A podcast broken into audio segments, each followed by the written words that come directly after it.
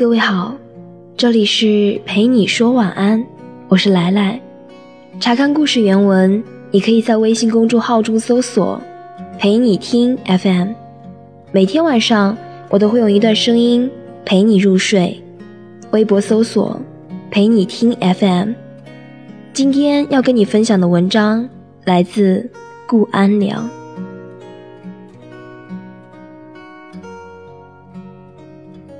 凌晨三点，我正在键盘上噼里啪啦地敲着稿子，小九突然打电话给我，我接起来，笑着骂道：“你又半夜起来骚扰我了。”可那边的人却异常的沉默着，我连喂了好几声，以为信号不好，准备挂掉，却听见他轻声地说：“夏夏，老罗后天结婚。”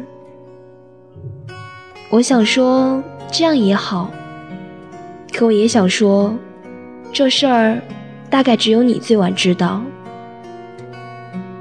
可我最后还是默默地打车去了他家，把一地凌乱的酒瓶和烟头收拾好，看着本该在垃圾桶里，可这会儿却还挂在墙上的他俩的合照，望着发呆。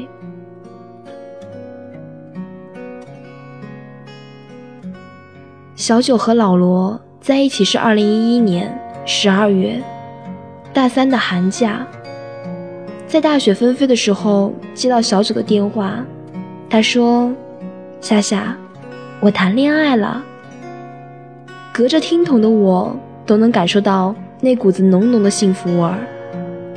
我嫌弃的撇了撇嘴：“就你刚发朋友圈的那个人呀，也太丑了吧。”可小九不在意的笑了笑，说道：“明年都世界末日了，我再不谈恋爱，岂不太亏了？”其实也不怪我嫌弃，主要是小九一直都是我们眼中的女神般的存在，人长得好看，性格也不错，写得了龙飞凤舞的毛笔字，又跳得了顾盼生姿的民族舞。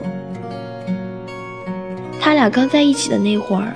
周围是一片反对声，甚至那次小九带着他来和我们一起吃饭，老陈戳着我的胳膊跟我摇耳朵。你说小九看上他什么了？是不是因为他特有钱？我差点一口水喷出来。看着对面和大家认真打完招呼就落座的老罗，正把一个个剥好的小龙虾放在小九盘子里。一脸的宠溺，再看看小九一脸幸福的样子，我只能跟老陈说，指不定是真爱呢。回到寝室，小九慢悠悠地讲着他们的故事。他们是高中同学，但不同班，也是在一个小团体里玩起来的。后来才知道，自己被他暗恋了好几年。这次放假回家。奶奶过世，又逢爸爸的债主上门讨要，自己的情绪接近崩溃。他知道后，就直接来了家里帮忙操办，又是招呼人，又是抬东西，一直到白事结束。说着说着，小九用被子蒙住头，背过身。他说：“夏夏，那会儿我突然觉得，有个人靠着。”真的挺好的，我太过了解他这个姿势了。每次难过的时候，总把自己缩在被子里，无声的流泪。他说：“夏夏，老罗见识了我最悲惨的时候，可他没有嫌弃。大概就是那时候，我爱上了他。我一直记得。”那一年，小九说这话的时候，眼睛里的神采，美得惊心动魄。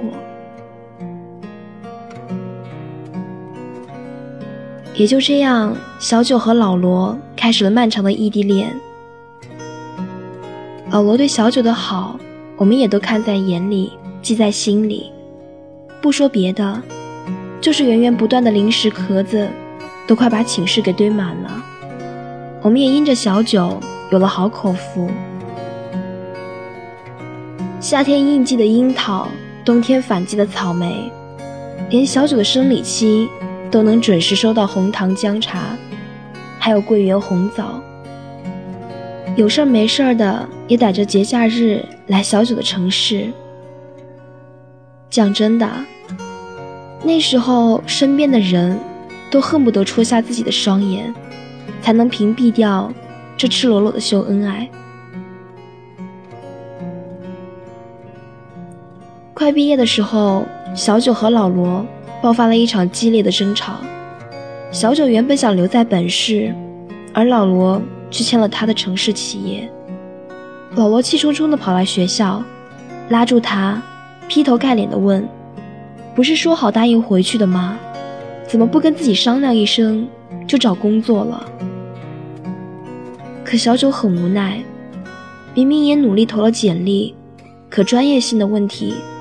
加上资历原因，一直找不到合适的。眼看着距离毕业越来越近了，这家企业发展前景也不错，待遇也好，就抓住机会签了。其实家里的情况他自己也知道，一旦毕业，总要担待起那些从前在学校里刻意忽略的东西。那个东西叫做现实。老罗走之前。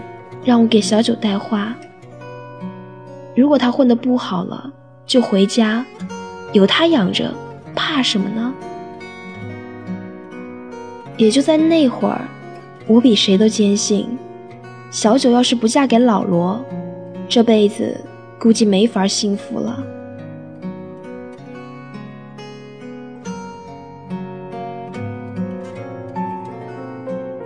直到那次老罗母亲因病住院，小九请了半个月的假，在医院守着。等到老人家出院以后，坚决的办了离职，打算回去和老罗一起发展。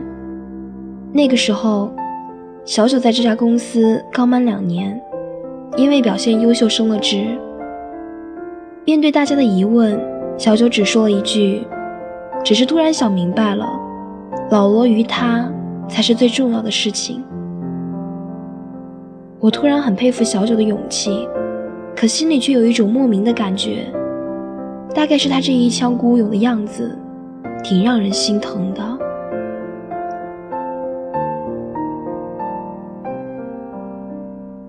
小九不知道，在我心里，他俩就是我心目中的爱情标杆。我对他们之间的感情信任，就好比坚定的相信。太阳是不会从西边升起的一样，只是没有想到，当我们都以为一切水到渠成的时候，爱情却在日常琐碎里失了颜色。老罗开始向我抱怨小九对于工作的狂热，对自己的冷淡，以及动不动就是小性子的脾气。等过一会儿又会再提起。小九最近不常做饭了，每天都回家特别晚，也不知道在忙些什么。可小九那边却始终保持着沉默。直到有次醉酒，他给我打电话时无意提起，老罗家不太愿意他俩的事情，原因竟然是因为小九的家境问题，怕拖累。他说：“夏夏。”原来，在我这么拼命的时候，还是会被人看不起的。我问他说：“老罗怎么说？”小九在电话里头那边轻笑了一下，说：“他说他有些怕。两个人之间，只要爱情尚存，吵架从来都是可以调味的。可是，一旦爱情这个东西消磨殆尽了，所有的好。”就成了不好，所有的对，便也成了不对，所有的承诺，也都成了枷锁。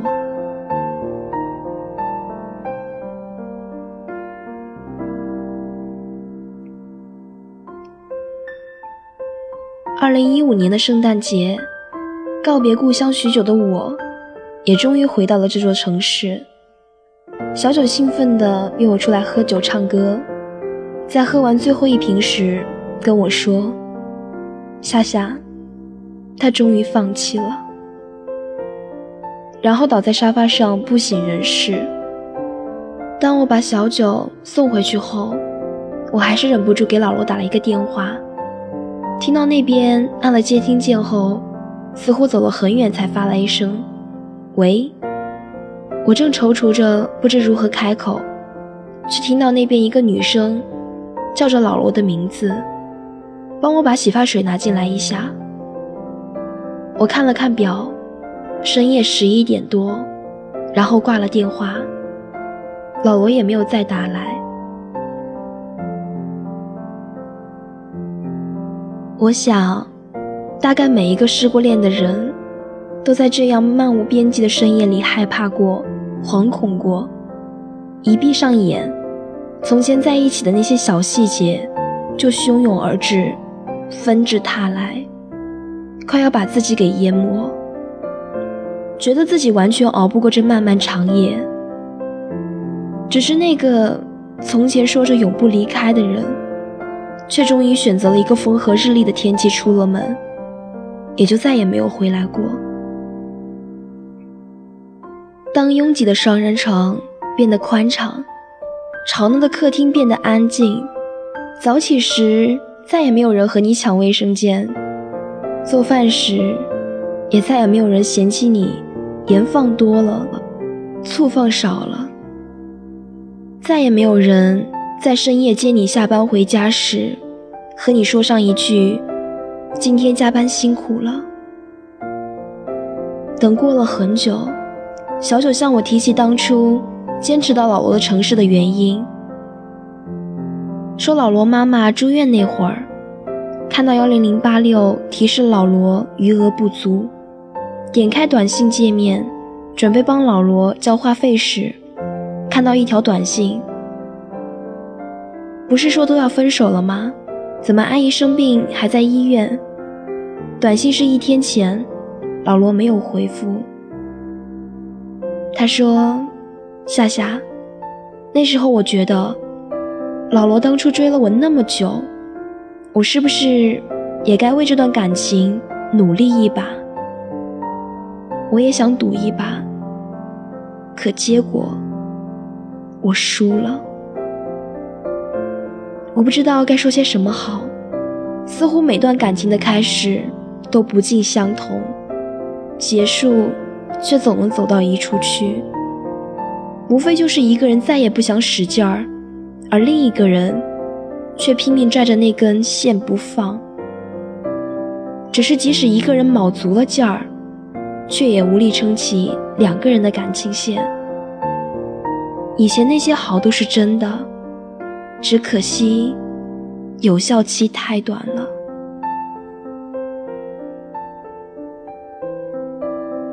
当老罗结婚的时候，小九没有去，却托我带了沉甸甸的大红包，烫手的很。走进会场，一路都是玫瑰花的浓香，大家都围在一起，西装革履，满面红光的。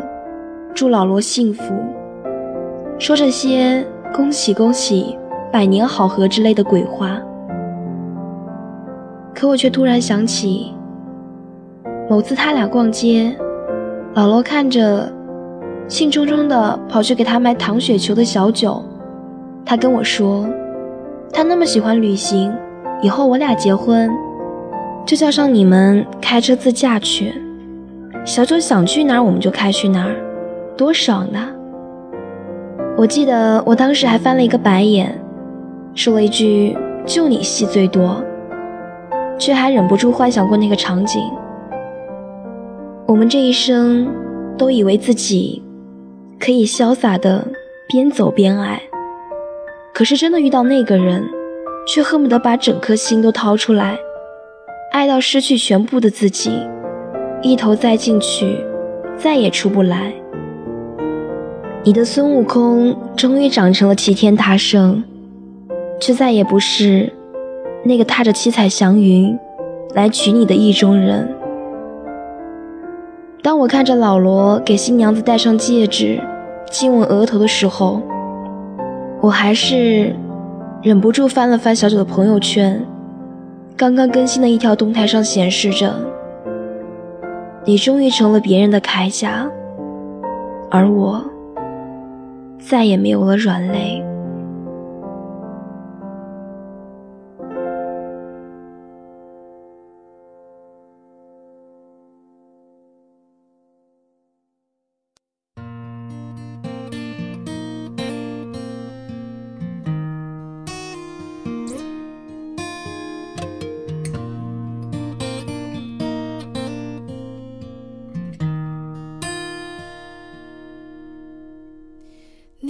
电话可以不接，我的眷恋不能消灭。他的温柔可以承担一切，只因为寂寞，什么理由都对。感情变成一种累赘，谁都不想再去安慰。你不是我今生的粮食，只因为寂寞是每个人的星座。我想这是最后一次，可以叫纵任性放肆。人总是在绝望的边缘，才能看清楚自己软弱的样子。还能够被伤害几次？我们剩下多少日子？你在我心里的位置，是舍不得看完的故事。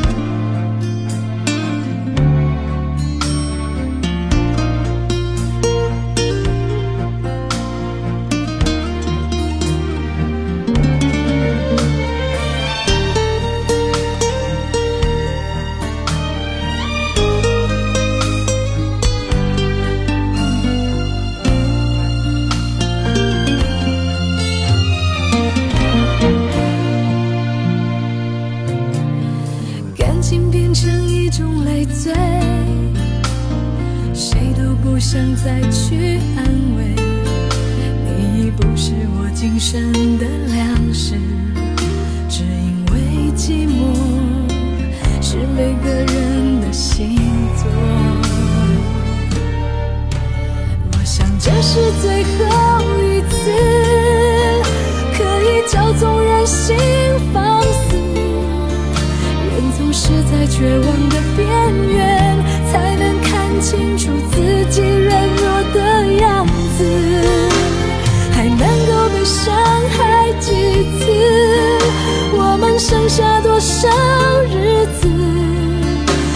在我心里的位置，是舍不得看完的故事。这是最后一次，可以叫纵任性放肆。人总是在绝望的边缘，才能看清楚自己软弱的样子。还能够被伤害几次？剩下多少日子？你在我心里的位置，是舍不得看完的故事。